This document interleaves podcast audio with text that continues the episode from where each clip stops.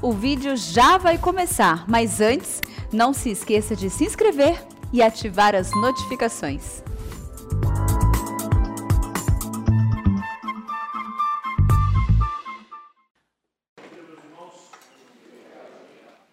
É com alegria que nós retornamos à casa de Deus aos domingos, presencialmente.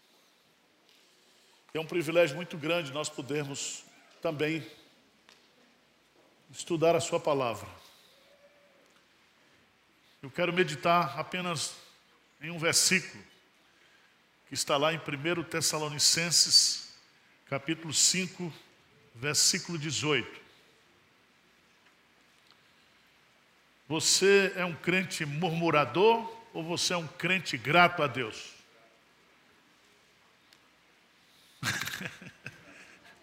De 1 a 10, qual a nota que você daria para você? Hein? Você costuma ver as coisas boas da vida ou as coisas ruins da vida?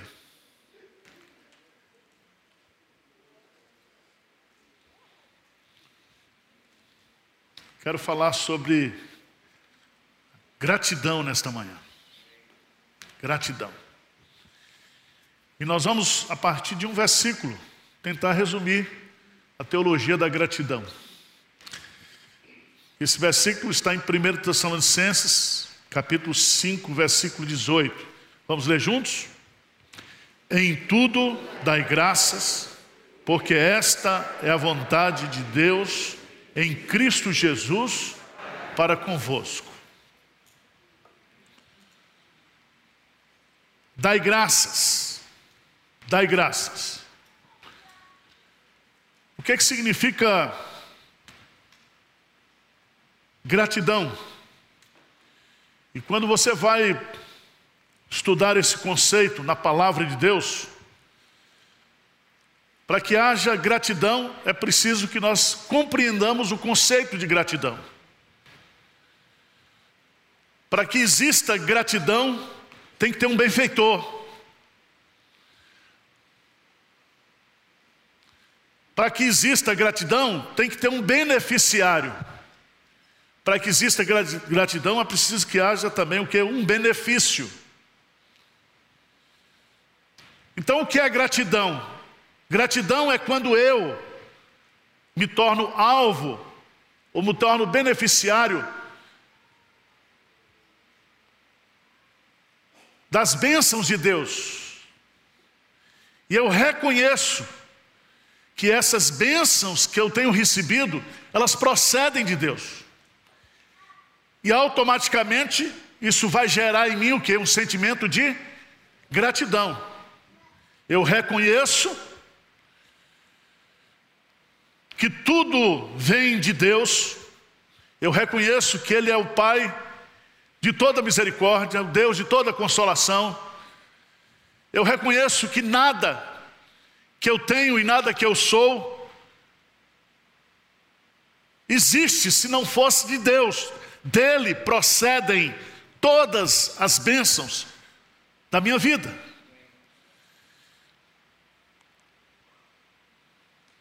Vocês entenderam não?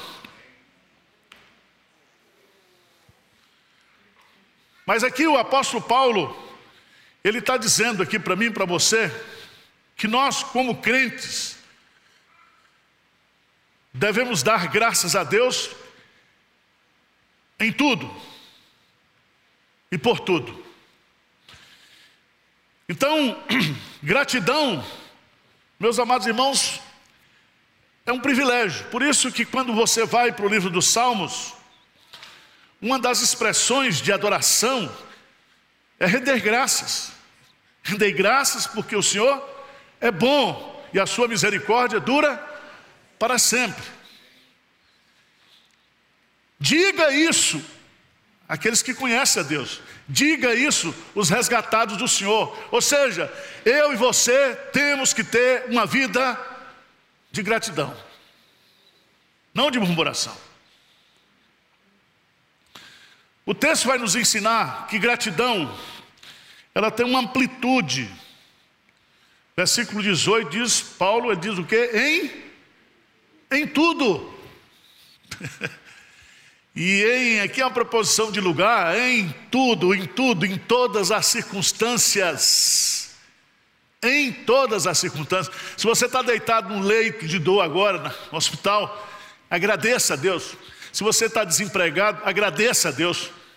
Se você está abençoado, agradeça a Deus. Em tudo. Ou seja, a gratidão, ela deve estar presente em todas as esferas, em todas as áreas da nossa vida. Nós devemos ser tomados por toda a gratidão. Volta um pouquinho atrás, aí, por favor, em Efésios, capítulo 5, quando Paulo fala sobre uma vida cheia do Espírito Santo. Versos 19 e 20, Efésios 5, 19 e 20, diz assim: falando entre vós com salmos, entoando e louvando de coração ao Senhor, com hinos e cânticos o que? Espirituais. Versículo 20, vamos lá? Bem forte. Dando sempre graças por tudo a nosso Deus e Pai, em nome de nosso Senhor Jesus Cristo. Devemos agradecer a Deus, que Ele é o nosso Pai. E nós devemos agradecer a Deus por tudo. Por tudo.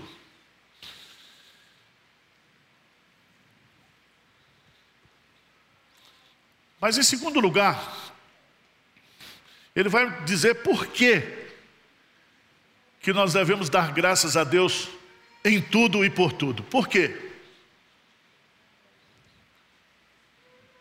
Por quê? Porque esta é a vontade de Deus. Preste atenção, a sua vida está nas mãos de Deus. E tudo o que acontece com você está dentro da vontade de, de Deus. E o argumento teológico que Paulo vai usar aqui é o seguinte: eu tenho que viver grato por tudo, né? Iê, iê, oh, iê, né? Sou grato por tudo. Vamos cantar isso aí, né? Sabe por quê? Porque a minha vida, ela segue não segundo a minha vontade, a minha vida segue segundo a vontade de, de Deus. A vontade de Deus na Bíblia é a razão teológica que eu tenho fundamental para viver uma vida de gratidão.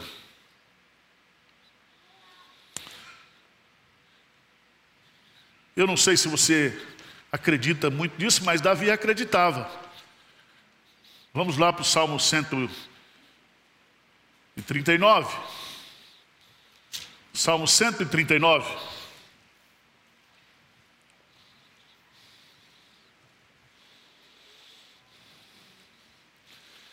No versículo 15 e 16, o salmista Davi, falando da onipotência, da onipresença e da onisciência de Deus.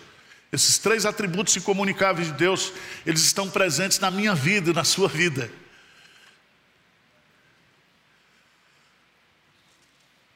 Você acordou hoje de manhã, tomou um cafezinho, veio para cá, porque Deus está com você.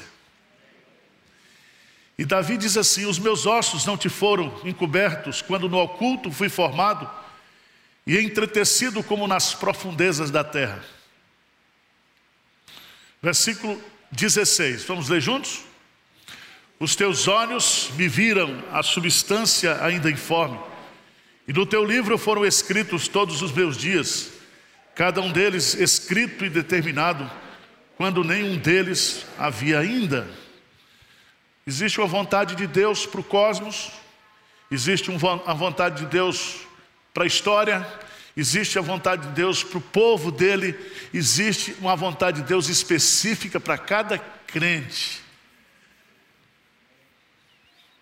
6 de junho de 2021, nós estamos aqui, porque isso está escrito e determinado por Deus. Esta é a vontade de Deus para você. Então agradeça. Comece a louvar. Comece a adorá-lo. Comece a agradecer.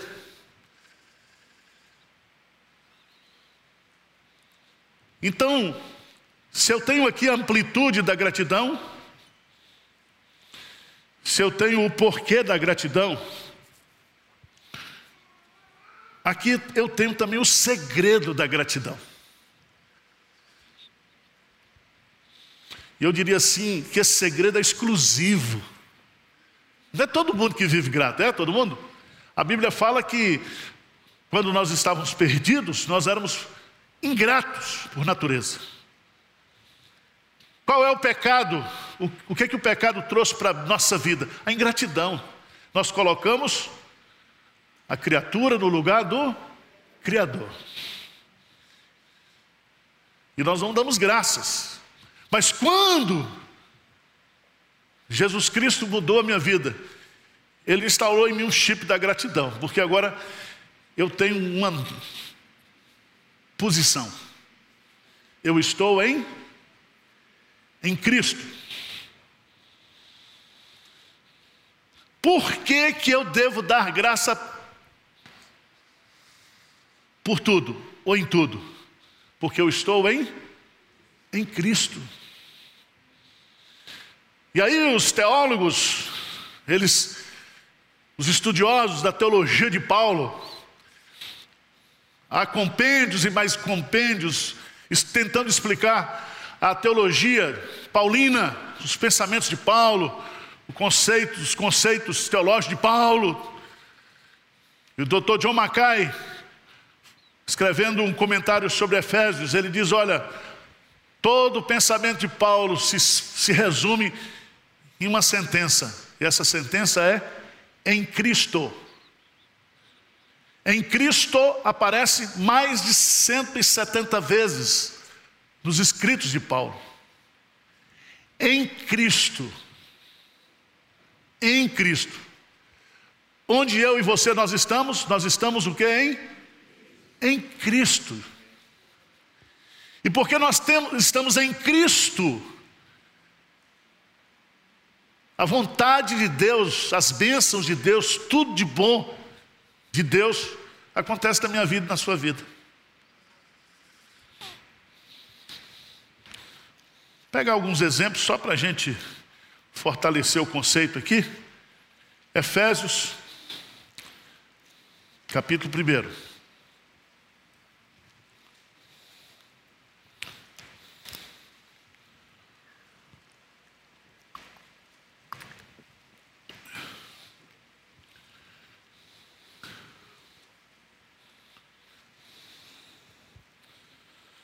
Lê comigo o versículo 3. Versículo 3. Efésios 1, 3. Vamos lá? Bendito o Deus e Pai de nosso Senhor Jesus Cristo, que nos tem abençoado com toda sorte de bênção espiritual nas regiões celestiais em em Cristo. Porque nós estamos em Cristo, nós estamos nas regiões celestiais e toda sorte de bênção que procede de Deus vem sobre a minha vida e sobre a sua vida, porque nós estamos em, em Cristo.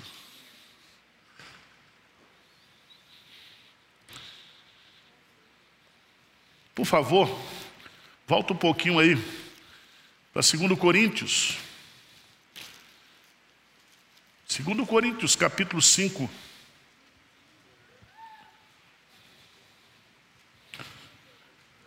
Versículo 17. 5,17, o que é que diz? Por favor. Assim, se alguém está em Cristo, é nova criatura. As coisas antigas já passaram, eis que se fizeram novas. Em Cristo. Quando você está em Cristo, você é uma nova o quê? Criatura, uma nova criação. Você foi regenerado. Você foi salvo. Você está em Cristo.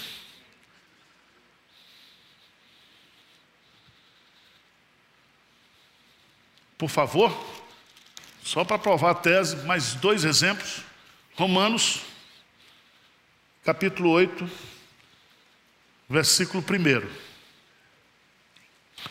Romanos 8, 1, todo mundo sabe de cor. O que, que diz aí?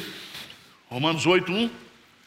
Agora, pois, já nenhuma condenação há para os que estão em Cristo Jesus.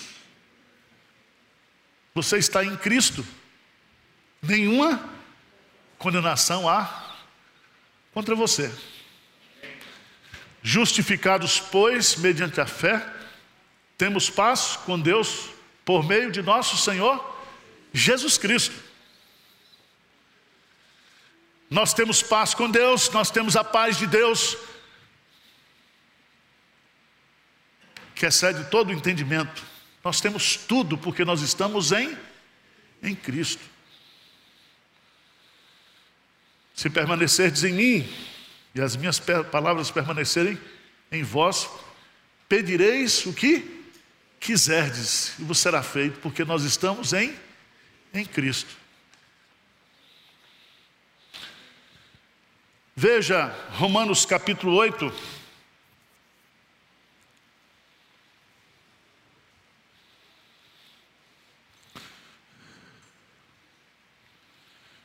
Versículo 37: Em todas essas coisas, porém, somos mais que vencedores por meio daquele que nos amou. Versículo 38: porque, estou bem certo de que nem a morte, nem a vida, nem os anjos, nem os principados, nem as coisas do presente, nem do porvir, nem os poderes, nem a altura, nem a profundidade, nem qualquer outra criatura poderá separar-nos do amor de Deus que está em Cristo, Jesus, o nosso Senhor. Significa que o amor de Deus vem sobre a minha vida, sobre a sua vida, porque nós estamos em em Cristo Jesus. E nada, nem ninguém poderá nos separar do amor de Deus que está em Cristo Jesus. Quando você compreende isso, aí você vai compreender o que Paulo está dizendo aqui. Em tudo, dai graças, porque esta é a vontade de Deus em Cristo Jesus. Mas aí vem a particularidade. Para o quê? Convosco. Para convosco.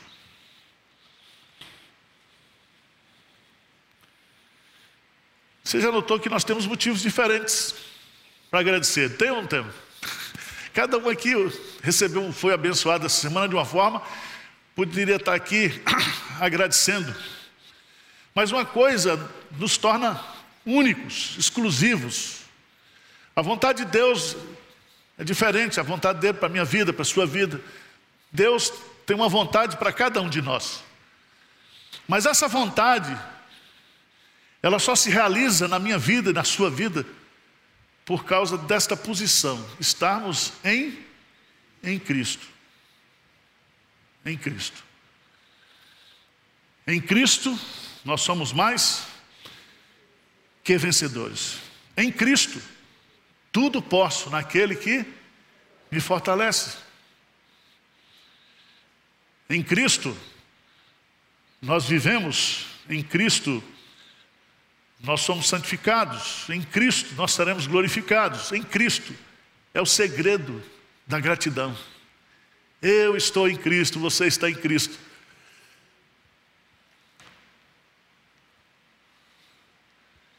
Eu creio que uma das maiores incoerências da minha vida e da sua vida é quando eu murmuro, é quando eu reclamo de Deus. Quando você vai estudar esse assunto da murmuração, a murmuração é o oposto da gratidão. Por isso que a Bíblia claramente coloca dizendo que a murmuração é um dos piores pecados que nós podemos cometer.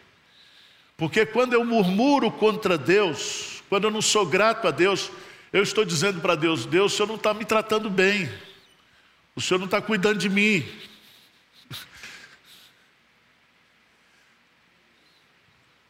Nós questionamos o amor de Deus quando nós murmuramos.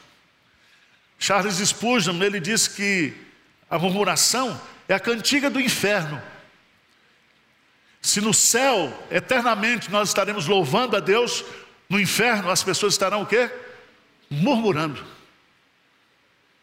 Murmurando. Então, você toma cuidado para você ir para lá, tá? Não vai não, né?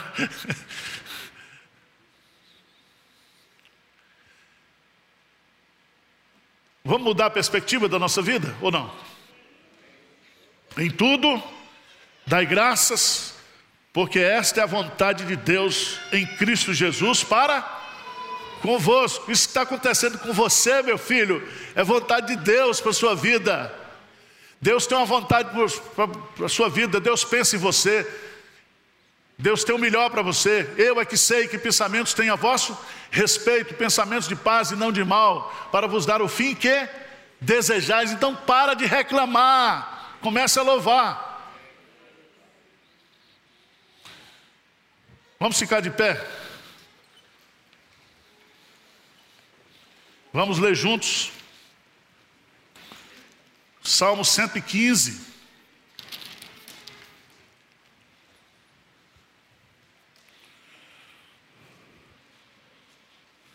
Os dois últimos versículos, Salmo 115.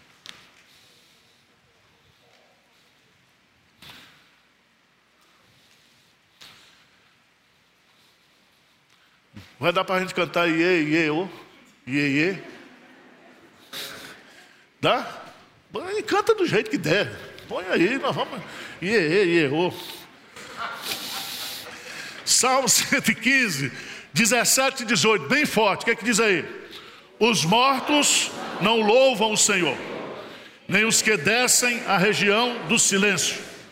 Nós, porém, bendiremos o Senhor, desde agora e para sempre. Aleluia! Nós vamos bendizer o Senhor desde agora e para sempre. Foi instalado em nós o chip do louvor, da gratidão. Somos adoradores do Deus vivo e verdadeiro. Amém?